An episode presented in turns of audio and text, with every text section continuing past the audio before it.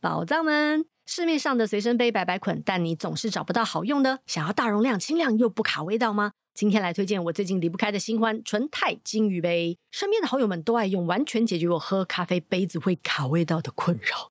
纯钛金鱼杯有多厉害呢？整个杯子都是最高级安全的材质，纯钛钛 Cobalt 独家发明专利，高温氧化钛结晶纯钛工法，抗菌防粘，从杯子到杯盖都不卡位。咖啡、牛奶、豆浆、拿铁，通通可以安心装。金鱼杯还贴心设计了 straw inside 吸管内藏结构，杯盖打开就有吸管，杯盖轻轻一盖，直接把吸管藏起来，不怕空气中的细菌、口水，就非常的安全卫生。如果你跟我一样很讲究，千万不要错过这次的一千 ml 跟八百 ml 的纯钛金鱼杯，大容量却又极轻量的完美组合，真的好好。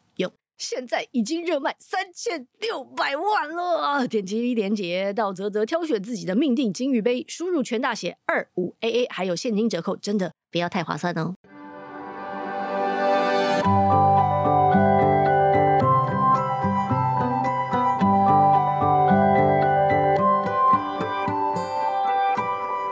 欢迎收听曾宝仪的人生藏宝图，我是曾宝仪。今天哦，今天厉害了！今天我们要开箱这个宝藏呢，约了蛮久的，因为他真的很忙哈、哦。因为呢，他的这一部电视剧呢，被许多人誉为二零二三年最好看的台剧之一之一啊、哦。对，不要讲最好看，讲最好看就得罪很多人的之一之一。然后呢，甚至是连我的经纪人呢，在我还没看之前呢，听说他一个晚上，嗯，就干到凌晨四点，把一口气看完了，停不下来。我可以理解啊、哦，但是呢，的确他就是用一个有人形容他是电影圈或电视圈的特有种，因为他是空降来到这个圈子里面的，但是也因为他独树一格的风格，造成了这个。今年二零二三年，大家认为的话题之作就是《八尺门的辩护人》导演唐福瑞先生，你好，宝仪你好，各位听众大家好。福瑞真的超强的特有种，啊、呃，谢谢谢谢谢谢。因为为什么会说特有种？是因为当我看完《八尺门》的时候，因为当时《八尺门》慢慢一步一步的变成 Netflix 的前几名嘛，对，我就眼、嗯、眼睁睁的看着他鲸吞蚕食，然后变成第一名，然后第一名还好几天的时候，我想说不妙，这部片我要看一下，不看感觉没有话题跟人家聊，而且我有点不明白，因为感觉它是一个。以 Netflix 来讲，偏冷门的题材，嗯，就比方说你讨论了移工的问题，嗯、你讨论了蛮多，其实大部分的人不会讨论的问题，嗯、不敢讨论。它竟然变成第一名，我觉得我非看不可。嗯、然后呢，我看完之后呢，我惊艳，惊艳到我去 Google 你的背景，想说，等一下这个人我怎么可能？我好歹也在这个圈子打滚了二十几年，我怎么可能不知道这个人是谁？嗯然后我才知道你的经历，嗯，跟这个圈子一点关系都没有 的经历。我觉得你的经历对于电影圈来说是一个非常棒的鼓励。嗯，哎，好，他皱眉头的意思，他他不是他皱眉头的意思是说，好像不是这么多人这么想，但是对我来说是，是，是因为很多人都觉得，呃，拍电影你要必须有一个脉络，不管是师徒，嗯、或者是必须你要科班出身。或者是你要师承，比方说我们常说师承杨德昌、师承侯孝贤、师承谁谁谁，好，仿佛要有这些师承，你才能够成为一个成功的说故事的人。但是唐福瑞用他的作品，我不敢说用他的人生，用他的作品告诉大家，没有像我这种特有种也是可以告诉大家戏可以这样拍哦。所以福瑞导演这个现在忽然成名，成名了，成名了，你 你这样算成名了吧？呃，我我我我我。因为我你知道，你一般接触到的人或资讯都是同温层的，所以我我我不是那么确定啊。生活其实也是照样过，所以你，你应该因为八尺门突破了你的同温层吧？应该会有很多你以前不认识的人，类似像我这种人，对会来说啊，福瑞导演，麻烦你可以来上我们节目，我好想访问你，拜托哦，给我问一下。有确实很多新的邀约啦，嗯、那但是呃，比如说你的脸书啊、社群啊，当然我的同温层其实有点极端的，因为我现在的同温层有两个，一个是影剧的，一个是法律圈的。那呃，说成名与否，我自己确实确实，你假如要说邀约是蛮多的，但是。呃，对于我生活或者是我接下来想要做的创作，我自己觉得是没太大的改变。你接下来还想要继续做跟法律有关的创作？会耶会耶，但是我会一直想要做新的啦，就是说可能在法律元素上会稍微降低一点，试着融合一些其他的类型。就是像《八尺门辩护人》里面，可能相对来说爱情比较少，那我会想要呃试着尝试不同的，把它放在一起。你确定吗？我知道，那我我跟你说，我跟你讲啊，通常导演搞砸自己也都是来自于 哎，我想尝试不同的类型，就好像很多演员说哦，我要想演杀手，但是你就不，你你你真的把杀手想的太简单了。但是呃，法律一定是重要的元素啦。嗯，对，那我因为这也是我的优势嘛，的特色嘛，所以这个东西是当然是我是不会说去去舍弃，但是呃。还是要看故事啦，不同的故事会有不同的需求。那呃，其实童话世界也好，八尺门也好，他们都对我来说，可能还可以再通俗一点点。那我我想要做的尝试是这样。呃，我跟大家补充一下唐导演的背景哦，因为唐导演本身呢，所谓不是科班出身，他他应该也算科班出身的，嗯、因为他本来是读法律，也真的当了职业的律师。但后来呢？因为哦，我觉得有有空我们也可以多聊你太太这件事，因为他是因为他太太突然觉得说他想要，你太太本来也是学法律的，对嘛？对对。然后后来他想要继续进修室内设计，是，然后就顺便跟你也把你拖下这这一趟浑水，就说哎，反正我都要去，就是跨对要跨界了，就是我们所谓的斜杠了啊，你要不要也斜杠一下，做你真的想做的事？然后结果你你就真的也就跑去念电影了。其实我觉得是互相影响了，就是呃，确实我们都想要出国。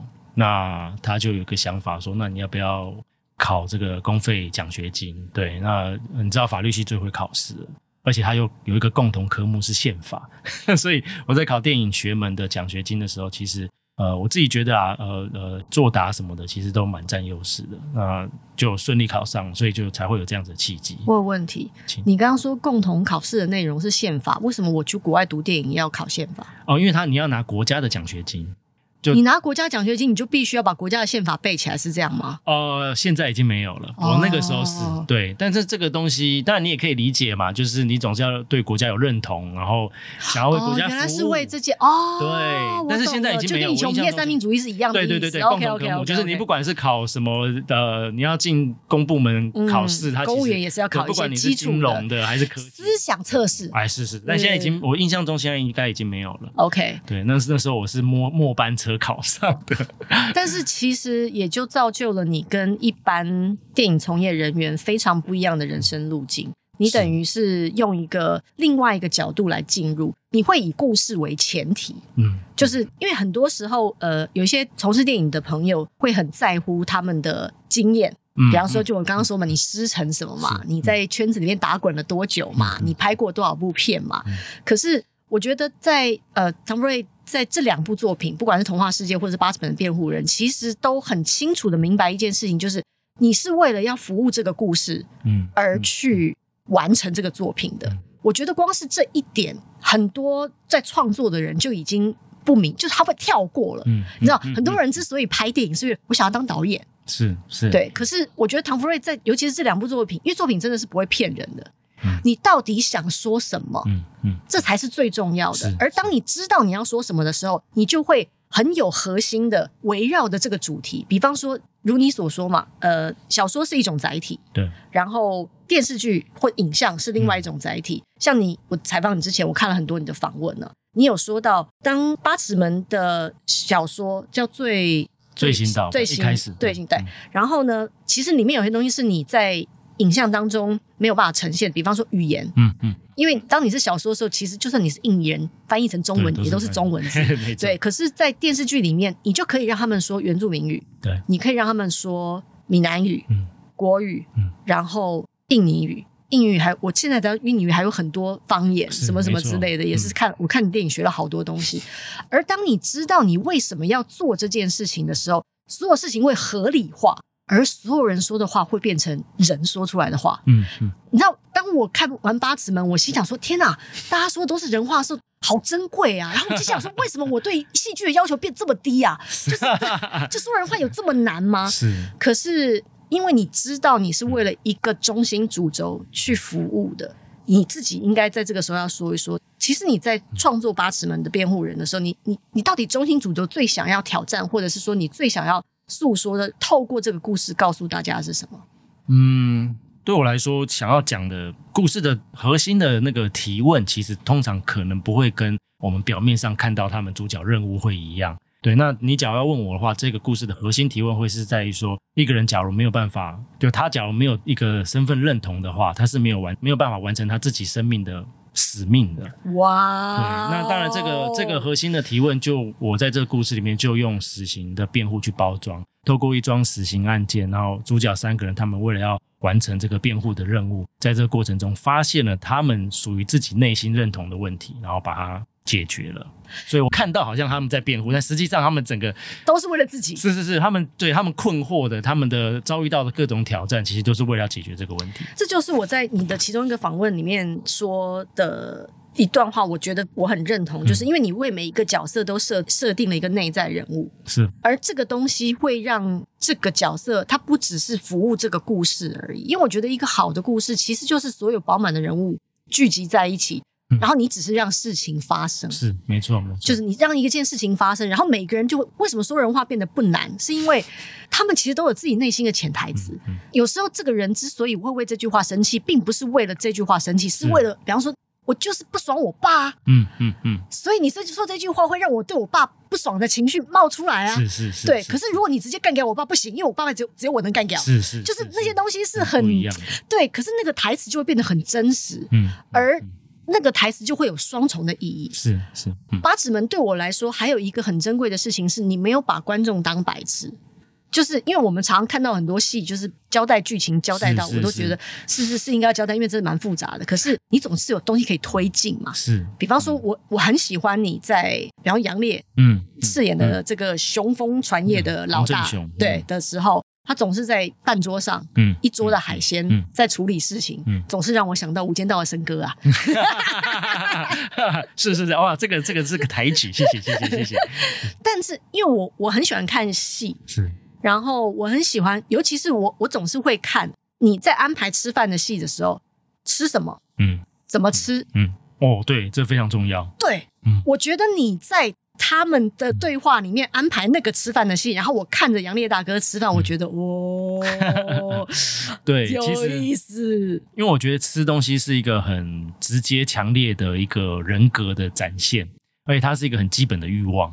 所以说，怎么吃、跟谁吃、在哪里吃，其实都是非常重要的。嗯、那呃，八尺门辩护里面很多吃的吃东西的场景啊，不同的人物组合，不同的。讨论的事情确实都有它我设定的东西在里面。嗯，那你知道你知道八尺门最夯的那段时间啊？哦，我有一个出版社的朋友看完了之后，竟然他的第一个留言是：呃，为什么没有人阻止男女主角在便利商店带外食？哦，我好像有看到那个留留言。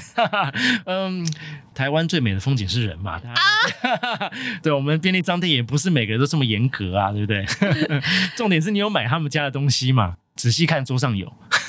好好好，OK OK，这这这这这这蛮台湾的，是是是是，因为台湾就是会用这种会啊。这种心理层面把它带过，说，哎，我可是有买你家的东西，那我带个东西进来，大家通融一下嘛，你通融我，我帮衬了你的那个，对不对？是好，因为你是法律背景啊，嗯、所以你的两个作品呢，分别挑战了，我觉得是在台湾比较困难讨论的两个题目，嗯、一个就是死刑嘛，对，很难讨论，的确就是因为。总是在讨论的过程当中，大家论于情感，呃，没有，基本上，呃，正反其实是处于一个不同的，他们不同的宇宙。我我说自己的感觉，哦、对，对，他们不同的宇宙，就有时候我也会觉得，其实我是住在同一个地方嘛。对，所以他们其实我觉得很难有交集啦。嗯，对，那其实写这个故事也是有一个期待，是说双双方有个共同的出发点，呃，有一个对话的起点这样子。你觉得有吗？现在？我觉得有诶、欸，我其实嗯，在拍摄的过程中，不止一位，那两三位工作人员跑过来跟我说，他们读完剧本以后，改变他们对死刑的想法。啊、哦，他们本来是反对，对他们本来是反对，但是他他们也没有说我接下来就支持 Face，，但他就是觉得呃动摇了。嗯，对，有东西可以去想了。嗯，那我觉得这就是很，我听了其实当下蛮感动。其实这就是我当初创作故事的初衷。你知道，我觉得一个最棒的作品，就是在创作的同时，嗯、共同创作的人，嗯，都能够因为这个创作而成长。嗯嗯。其实光是从这个开始，这个漩涡就会越卷越大，越卷越大。就是如果同一个故事拍的人都觉得你在拍。哦，的那种感觉，就是因为你拍这个作品，其实就是希望大家能够思考，至少展开讨论。对对对对，这其实是最最重要的目的了。嗯，然后有一个对话的可能性，嗯，或者是对我来说，八尺门有一个很珍贵的地方，是因为你让角色很真实，以至于我们所有人都有了将心比心的可能性。嗯，是。比方说像，像哦，我必须要称赞你的演员们哦，请称赞，雷佳娜真的雷佳瑞，雷佳瑞啊，那是瑞，sorry sorry，雷佳瑞超强的。你知道我看完你的戏之后啊，我逢人就称赞我说，哎，赶快找这女的拍戏。我说她真的很厉害，就是戏又好，人又漂亮，而且看得出来非常努力。你怎么找到她的？其实这个呃，我觉得我常常会说她就是怎么讲，我们很运气很好啦，真的就是当初在选角这个演员的时候，其实本来想要是找呃印尼籍的演员来，我们也试镜了几个，也甚至就最后做了决定。不过因为疫情，所以等于是没有外国人可以来台湾工作，被迫在台湾这边自己啊，就、本地这边找。其实这个故事蛮长的，后来有确实有找到一个印尼籍的学生，不过。在开拍前差不多一个月，他又因为他个人的因素又弃演了，所以我们真的是时间这么临时哦。对，就这么临，因为因为他本身是在印，他家庭在印尼嘛，所以那你也知道，这个故事本身对于印尼的移工或是他们的信仰，其实是有一些描述的。嗯，那他当然还是会担心。哦，明白。对，他有他的顾忌。对，他有他的顾忌。但其实我们也没有，我们也都感同身受了，不会觉得说责怪他还是怎么样。但是就是现实，就是我们必须要找一个人来演。那那时候我们的选角团队其实是非常强的，就是他们非常了解呃故事，然后也对于这个演员的触角也非常广，所以后来他们就推荐了这个。那呃在时间的压力之下，我们其实没有请他试演，我们就是第一个外形 OK，然后呃因为他过去是念他他是念日文系的，所以语言的方面应该也是有一定的，对对用猜的拼的，对那。呃，就是一个一个赌注这样子，对，赌的超好的。你知道，你拍完之后，因为我们也以前也拍戏，我觉得很很深的一个体会就是，每一部戏真的都有自己的命。嗯嗯，就有时候你对你有时候会觉得说，哇，我错过了某个卡司啊！我跟你讲，就好的还在后面，而且就是你想不到的那个人，然后会是你最棒的礼物。但是当然，如果你没想通透之前，嗯，就来谁都是错的。真的来谁都是错的，可是它真的是一个宝藏，是太美好的宝藏了。对，就是现在回想会觉得当初有点惊险，就觉得哦，好像发生了很多事情。假如当下有一个不同的决定，整个戏的命运可能就走走向另外一个。但我必须说，他真的帮了这个戏超多的。是 是，而且其实我们在开拍前一个礼拜我就发现这件事，因为他。他的戏其实很多情绪很重，但是你知道拍戏有时候你不可能顺戏拍，嗯，有些东西情绪重，你会在前面，嗯、在第一个礼拜，我记得他就是也呃有几场戏就是在呃寻就他的他的家里面，然后跟那个奶奶要道别，然后 哦天哪，哦那几那场那几场戏就看出来说他真的很强，稳了安了，对。他跟奶奶道别的时候，我也是哭到一个那个真的。我记得那个是前他前一两场戏哦，对，他就很用功，很厉害了。对对对对，然后用功，嗯，因为一度我在看前一两集的时候，真的还觉得说，哇，这个印尼演员演真好。后来发现不对，我觉得因为总是会有一些每每一幕会让你觉得不对不对，他这个中文好像不是纯印尼的那种感觉，所以。我还又上网 Google 他了，才发现天哪，原来他是台湾人，然后漂亮。我觉得这也蛮蛮蛮是一个嗯，怎么样？后事后回想是一个非常刚好的事情，因为也是因为不多人认识他，所以大家在一开始看他的时候不会有一个先入为主观念，就是。啊他不是一个很知名的没错没错没错，所以我们就很自然的被他说服，然后带进那个故事。嗯、对，就如果如果比方说，如果你这个角色你你找了一个有名的，是不管是杨景华，嗯、或者是柯佳嬿，他们都是非常棒的演员。对，我们对他形象，对大家大家都知道说，哦，他就是在演个印尼人嘛。嗯。但是前面真的被他说服了，嗯。而你会设身处地的进入他的处境，去体验他在台湾受到的，你说歧视也好，或者是他的那种孤单。嗯。而且那个第八集哦，我那个整个，因为第八集。我就是在在死，就是要执行死刑，然后这个暴雷啊，这个 执行死刑那一场，真的。是我几乎可以说，除了宝哥以外，他是这整个故事的最关键的地方。他是啊，他是，啊、所以他那个地方整个撑起来了。他是你的天使，嗯、真的，他是这个戏的天使。谢谢啊，雷佳瑞，谢谢啊。他他是他是这个戏的天使，因为我记得每次只要他出现，其实我心里面都有一种清流的感觉。哦，OK，就觉得他很漂亮，我好喜欢，我真的好喜欢他。我觉得他好漂亮，然后 眼睛好清澈，就是我好喜欢这种演员，所以。因为我是那种看到好演员，我就会一直跟别人说，很兴奋。对我就一直跟别人说，然后说赶快用他，赶快用他，赶快趁他还没红的时候赶快用他啊！不然 现在已经红了，对啊，而且而且已经红了不好约，但是赶快用，因为我就会觉得他真的很棒，嗯，请给他更多的磨练，嗯、对。然后但你说宝哥其实就是同宝居李明顺先生。李明顺先生对我来说也是另外一个让我刮目相看的，嗯、因为我总是不明白 台湾演艺圈怎么这么喜欢杨过。帅是一回事啊，嗯、但台湾帅演员也很多啊。嗯、对，因为其实当我们找顺哥来，呃，当然我们对他的演技或是他的这整个表现其实是毋庸置疑的，也不觉得会有任何问题。但是说老实话，真的还是超出了我们的预期。他太棒了，嗯，可爱。真的可爱，就是他能够，他可爱到他即使做一些小恶劣的事情，你都会原谅他，因为他你会觉得他是一个真的人。嗯嗯，嗯这点事情，因为我们常常会把一些人的愤怒类型化。嗯，当他在生气的时候，你会觉得说啊，就是暴怒啊，脾气很差啊，就这样嘛。可当他说某些话的时候，其实你会替他心痛。嗯。对，那是一个角色最成功的的地方，就是你会你知道他为什么会变成现在这样，因为他可爱的时候实在太可爱了，你会原谅他做的所有事情，成功了。对，所以所以我完全明白为什么大家都这么爱他，嗯，因为他真的做到了，语言也是对，然后整个角色的塑造也是。其实语言真的很难呢，就是我常常其实也分享说，呃，这部戏里面演每个演员。有一个很困难的任务，当然就是语言，因为语语言你要背诵一个你完全不熟悉，它是它其实是背，但是你同时要结合这个理智在背，然后同时你必须要传达出那个情感是顺得下去的。我不知道他们怎么做到的。不是你帮他们的吗？就是我，我我都是动嘴皮子啊。当然我讲的很简单嘛。可是我跟你说，真的很奇妙哦。嗯、我觉得那我不晓得那是一个氛围还是怎么样。嗯、因为的确这些年来，台湾有非常多用使用不同语言，因为台湾真的是一个太族群融合的的地方了，所以就是有越来越多不同语言产生在一部戏里面。不管它是闽南语，它是客家话。嗯嗯嗯它是原住民语，嗯、然后它当然有印尼语，我们还有菲律宾啊，嗯、我们还有越南、泰国，各式各样的。我前一阵，我前几天才才看了一个有泰国的，但是我觉得那是骗不了人的。嗯，就是到底这个演员是在背，嗯，还是其实某一秒哦，这某一秒我会出戏，就是说。辛苦了，辛苦了！你一定也不知道对面的人在讲什么，但是你还要表现的很有反应的样子 的，就是。可是我觉得在《八尺门》这部戏里面，我几乎没有想这件事。嗯，但每个演员都非常用功啊，真的非常用功。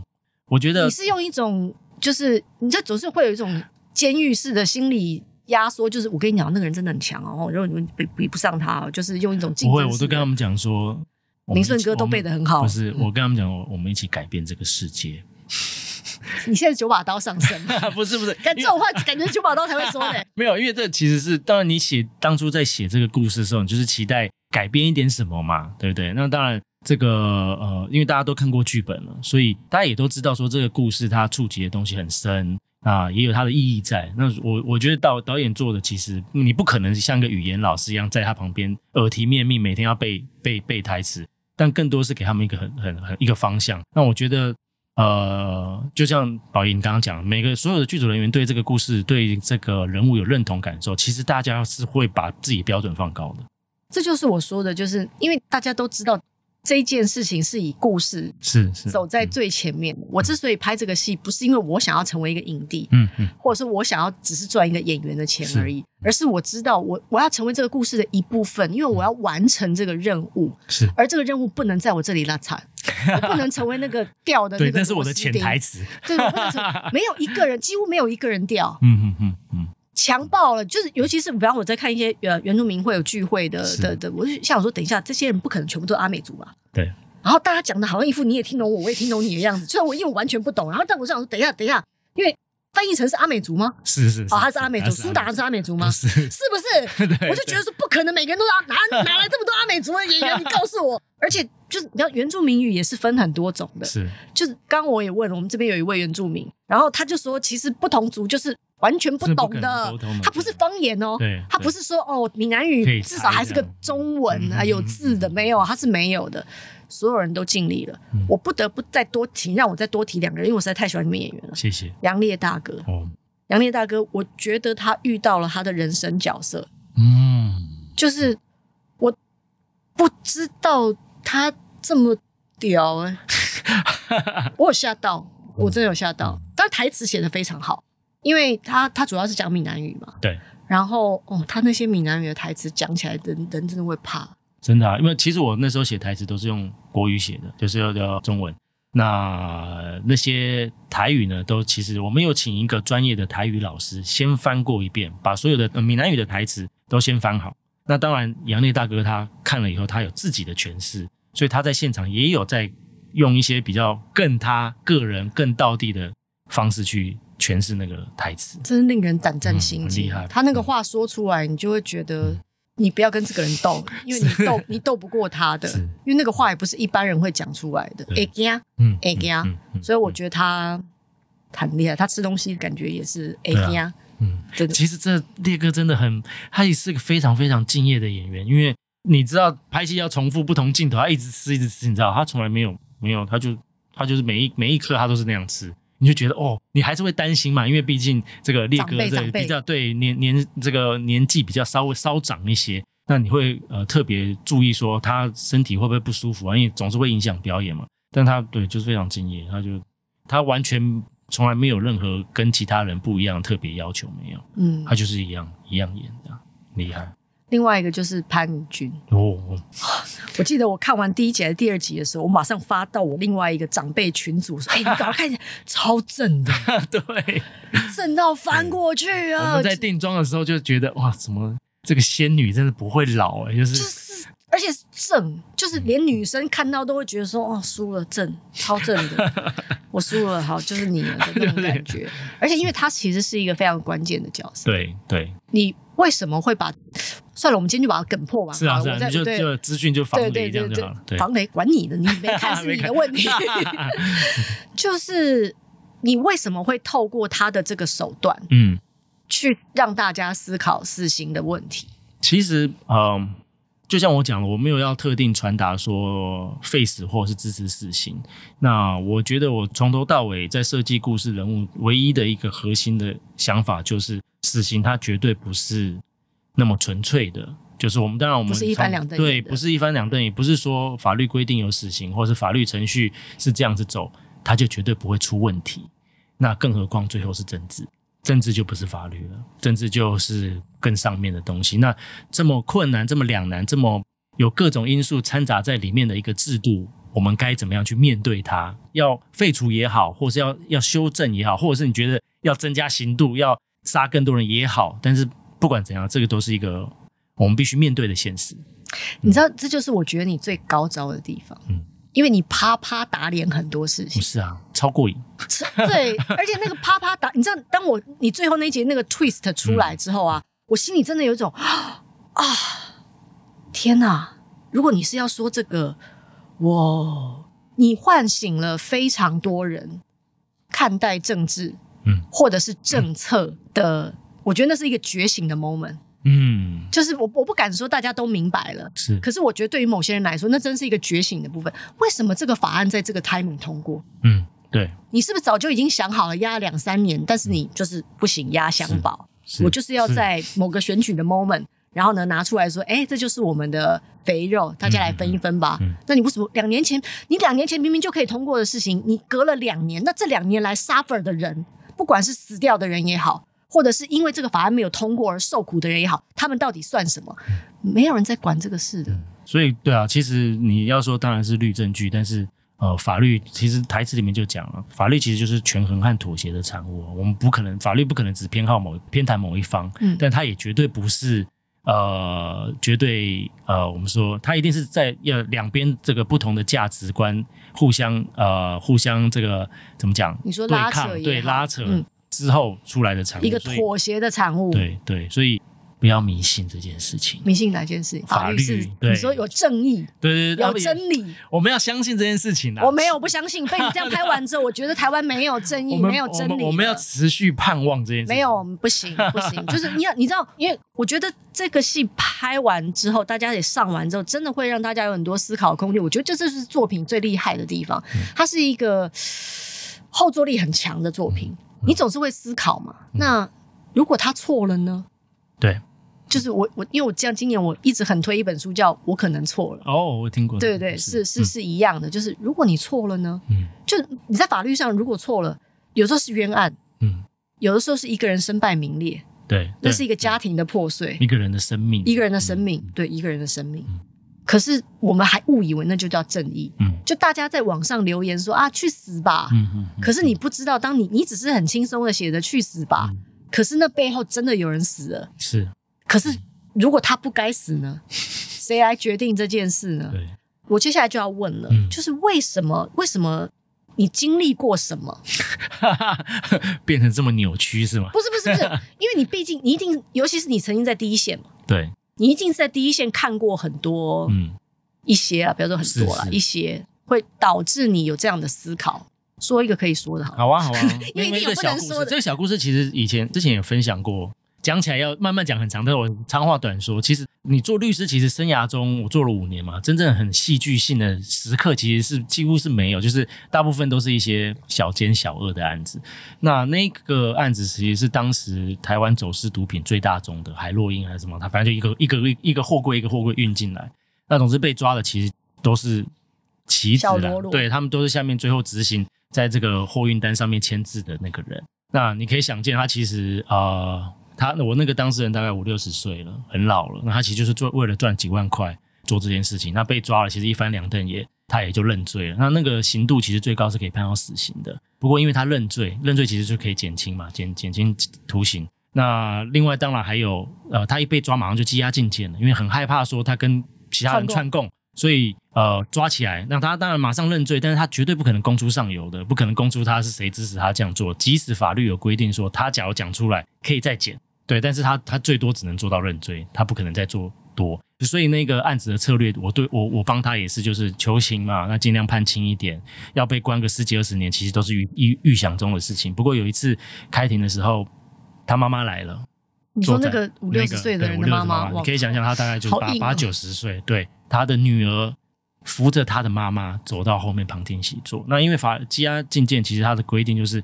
你是不能有任何讯息交换的，连可能打个眼神，其实都是违法的。那当然，法庭是自由旁听的，所以他来了。其实我当下不知道他们的关系，但是我那当事人就偷偷跟我讲说，我妈妈在后面。我一看，哇，这这什么？这什么情况？会会？然后最最让我印象深刻的事情就是那一场开庭开到一半，然后法官就开了一阵子，法官说休息一下，休息五分钟，那先先先休庭这样，那法官就要离开。法官一站起来，那个我们当事人就举手。说，哎，法官可不可以让我跟我妈妈说几句话？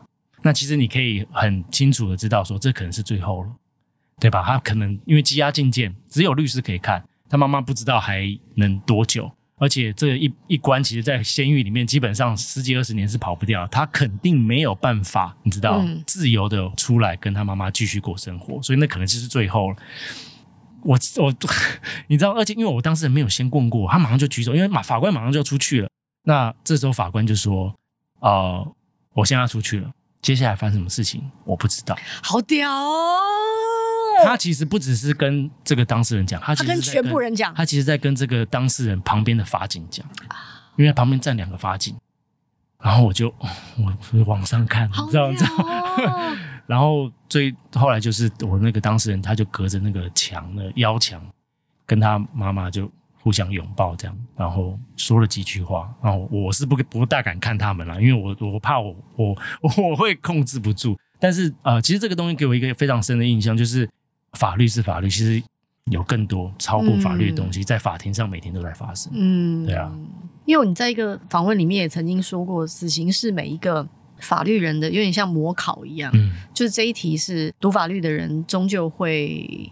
会想的，对，因为他就是走到最极端了嘛。是是是，你你说你说你要你要量刑或者什么的，最终就是不想走到那一刻。不管你是辩护，但因为你没有走检察官的路线，所以你是律师的话，那当然就是你不可能想要别人死嘛。你一定是对，对。那所以你挑了死刑很难的这一题，你没有从简单的开始做。包括其实刚我本来也想要聊的，像童话世界，你聊的是 聊嘞，根本聊不出来。权势性侵，那个还是 Me Too，还国外的 Me Too 可能已经已经烧了一段时间了，台湾还没有真正烧起来。但是你已经在提前讨论这个事情了。嗯、你觉得你在挑选题材这件事情上，嗯、你是用一个什么样的心情？你是觉得说，嗯，因为它有争议，所以我我喜欢有争议的东西，还是我起争议？不是，还是我觉得这件事情应该要好好的讨论，而我用一个故事，嗯，来让你看看。你可以从不同的角度切入讨论，因为你站在不同演员的角度，你讨论的点是完全不一样的。对啊，呃，其实呃，童话世界也好，八尺门也好，我在决定这个主题的时候是没有太想太多的。我觉得这当然可能也跟我本来不是这个科系出身的有关，就我没什么包袱了。说实在话，我就是我想讲什么就讲什么。那那当然，观点是我我认为很重要的一件事情，因为呃。举童话世界来当例子，当时虽然国外炒了这个 Me Too 运动，已经已经一阵子了，但是呃，国内的讨论很少，还是从有一个从法律的观点去出发，而且就算有，也不是那么深刻，因为毕竟都很少第一线的实务工作者他们能够很很很完整的分享啦。那我觉得这件事情是我可以做的，就是我我观察到很多在法律程序里面的一些艰难，不管是被害者或是加害者都一样。其实我们对于被害者有偏见，对加害者也会会有偏偏见的，嗯、所以这个东西它从来就不会是呃一个很义气的呃争讨论，对不对？就这么讲，它从来就不会是一个，它不是非黑即白的。那法律本来就有它的极限在，那我觉得这是我自己一个很特别的观点嘛。那我觉得，假如能够我又用一个故事去包装，然后能够传达这个讯息的话，会改变世界。我想问你两题，是，请以法律人，嗯。或影视人的角度来回答我。嗯、好，有两个案件呢、啊，其实有的时候总是罗生门，不管他呃已经被判，就是有判决的结果了，嗯嗯嗯、但是即使判决了之后，还是不断的有人在讨论事情的真伪，或者是那就是啊，那就是炒作，或那就是舆论，嗯、或什么之类的。近一点的就是。强哥与他太太的家暴事件，请问以你的角度来看，因为我觉得，如如果是以你的 sense，你可能会 follow 一下他们这个攻防的进程，你总是会看一下嘛，就是别人律师都在干什么，他是怎么做，为什么他今天穿这件衣服，这也是会注意一下。的。对，你是怎么看这个案子的？即使到现在了，我觉得这个案子，呃呃，媒体的影响还是非常大的，就是呃。如果你现在还要问我，我还是不会很肯定的说我知道发生了什么事情，太复杂了，而且很多其实呃当下的情境呃脉络，其实你事后去回想，它是会变质的。嗯、就是那更何况，其实我们看到呃现在揭露的一些影像画面，其实都它都是法庭的片段，对吧、啊？那呃，他不是有后来不是说全程转播吗？哦、我没有追那么久，因为我我到最后有一点点呃，反而是有一点点回避看这件事情，因为我觉得变得有一点又太娱乐性的那种，就就是我觉得好像、啊、不忍看了吗？对，就是对，不管我觉得不管怎么样，它都是一个，尤其是家事啊，家家庭里面的事情，它都是不堪的，而且到最后，不管是对男生对女生也好，我觉得那都是一个很折磨的过程啊。那我其实是有一点点变得，但因为大家开始。把它当笑话、当一个消遣来看的时候，我就开始有点回避。嗯，那这其实呃，不管是看这个比较相对来说公众的案子也好，或是看台湾其他呃，其实每天都有很多不同的案件的新闻也好，其实我都不大看媒体的报道。其实，假如我真的很在意这个案子的话，我会直接去找判决来看。不是每个人都看对对对对，但对，但是这个这个其实就是有趣的地方，就是应该是因为我有这样法律的训练，所以我才有意识到要做这件事情，那也更难。对任何事情做评断，你知道最妙就是因为虽然我男朋友不是念法律的。但他也是这种人，嗯，他的意思就是说，如果我真的想要知道发生什么事，我要去看法律判决，即使那个字很多，多到根本看不完，嗯，因为像我们这种懒惰虫，就会觉得说啊，就看个懒人包就好了嘛。然后他不是，他就会觉得，比方说前一阵子会有一些比方政治人物的某一些争议性的事件，他就会觉得说，那我来看一下判决书，法官到底写了什么，他到底手上有什么证据，我要看清楚嘛。嗯，因为你今天五百字的新闻或者是标题，你大家都是用最耸动的方式把它带过了，但是这个法官是透过什么样的？辩证跟心路历程得到这样的结论，它不只是一个结论而已。是啊，尤其像前阵子那个什么几亿的高中生的命案，欸、那个新闻刚才开始出来的时候，我就追了一阵子，哇，真的好精彩哦！但是后来不起诉嘛，嗯，我就冷静下来了，肯定不是像我们看到那样，嗯，因为不起诉是其实是不可能随随便便不起诉的。OK，那你要定，你要你要你要定罪，或者你要起诉一个人，他是要充足证据的。OK，证据不足，这么相信。你说这么相信司法？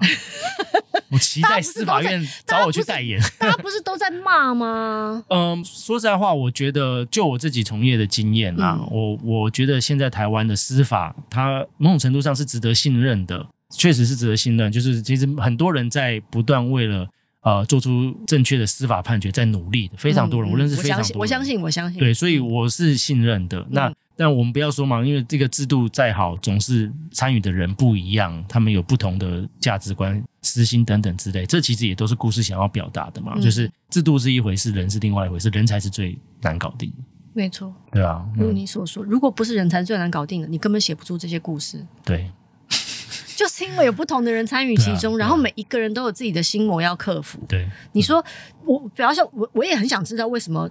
除了宗教理由之外，嗯、为什么潘怡君这么反对？嗯，死刑。哇，我认识很多这种人，他就是那大家他他的理念嘛，嗯、对他甚至没有不需要什么，不需要给予任何原因，我就是认为这是对的。嗯，那很多法律人是这样，其实各行各业都有这样的人。对对对对，但是没错。呃，我前几天看到一个文章分享，我觉得那那个文章很棒，他在讲。呃，迪士尼的一个动画就是《钟楼怪人》，嗯，很久以前的动画，嗯、里面的最大的反派还是法官，嗯，那法官呢？他说那个文章的作者他说这个法官是他他觉得迪士尼动画里面设计最好的反派，因为他其实是为了更高的理念，他不是说我就是坏，我就是要欺负你，我就是要。呃，怎么把这个让这个世界沉沦？不是他在做的，都是认为他认为好的事情，就跟萨诺斯是一样的。就是我当我知道萨诺斯的目的的时候，我心想说：“哎，我不能怪他。”对，就是真的不能怪他，因为他也没选啊。对对啊，他有时候也杀死了他，他他没有选啊。如果他今天是为了私利，说哦你可以活下来，然后你不能活下来，他没有，他就是一个弹指一半。嗯，好吧，我们不要危害这个世界了。那即使是我我心爱的人死掉了，我也心甘情愿，因为那就是我最高理念。我知道他的理念是，我没办法怪他，哎。就是对，就如你所说，这就是很难的地方，超难的，对。对好，那另外一题，那既然是这样，我就不问了，因为另外一题我本来想问你的是 Michael Jackson。哦，我 Michael Jackson，我是他的粉丝哎，我也是他的粉丝。你这个就问错人，他一定是被冤枉的。哎，你你这个法律人，他绝对是被冤枉的。还我的 Michael Jackson！我跟你讲，因为我也是粉丝，是。然后呢，所以当我陆续又看到一些，因为我最最近不知道为什么我的我的我的脸书突然又 pop up 出一个文章，OK，是访问他以前的。家家管女佣，是是是是，然后说什么，他就在那边讲说，哎呀，打扫他的房间的时候，房间有够乱啊，然后就看到他们衣服乱丢啊，什么什么之类的，觉得真的很可怕，什么。嗯、然后我心想说，为什么这件事情突然又来到我面前？不是已经盖棺论定了吗？因为我真的一段时间气到是我没有办法，连后来不是有一些纪录片，对，有继续拍，我都没办法看。嗯、什么欧普拉的访问那些，我也都没办法看，嗯、因为我心想说，不管有些事情就是这样啊，你再怎么解释。不相信人就是不相信，啊啊、相信人就是相信，而且以前死无对证的，就是也是有人一口咬定说这些人就是为了钱，对，也是有人一口咬定说啊，迈克杰森就是变态，对，谁在那个房间里？对啊，谁在那个房间里？嗯、可是这就是最难的事情，就是、啊、那如果你有证据，那就把证据拿出来嘛，嗯，也没有，那就就都是都是口述的，嗯，所以我觉得信念这件事情是很吊诡的，嗯、也就是因为这样，你的故事才会显得非常嗯。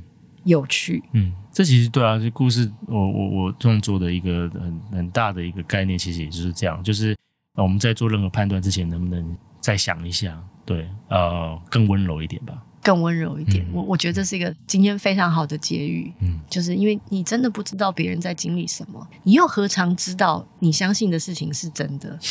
对，如果你如果你能够稍稍停下来，就是还是那句话，我可能错了，嗯，停下来想，如果我可能错了呢？嗯。那我是不是可以对身边的人宽容一点？嗯，我对这个世界也宽容一点。嗯，我在说话的时候不需要这么笃定。嗯，我在骂人的时候不用这么大声。因为我知道每个人都有自己的故事。嗯，就跟你看完了《八尺门》，嗯，你会对原住民的处境也好，新住民的处境也好，移工的处境也好，你对人的处境，每一个人，嗯，都有他自己的故事。嗯，然后有所体谅。嗯，站在他的角度去想，我觉得那就是《八尺门》。功德无量，发展出新的类型功德剧。哦，那大爱跟能见卫视很有可能会请你去拍戏的那种感觉，差不多就是这个意思了。好好的，谢谢。今天非常谢谢导演，谢谢我已经我谢谢你圆了我的梦想。哦，不要不要这样讲，不要这样讲。我来，我这个今天真的是一个殊荣能够来到这里，殊荣了。没有没有，这个是对对。那你刚才说见到我是很殊胜的一件事哈。对，因为我真的是有排山倒海的对这部剧的爱，谢谢，想要跟本人诉说。好的，谢谢。然后你真的很棒，谢谢，请继续努力。好的，功德无量哦，功德具，功德具。谢谢大家，拜拜。谢谢，拜拜。